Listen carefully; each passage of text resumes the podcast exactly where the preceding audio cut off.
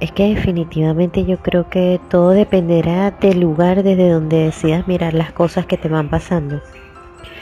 Porque para mí la clave está en la conciencia, en, hacer, en hacerme consciente del origen de las cosas, del origen de mis dolores, para poder comprenderlo y poder saber qué voy a hacer con eso, qué voy a hacer con toda esa información. Es cuestión de decisiones.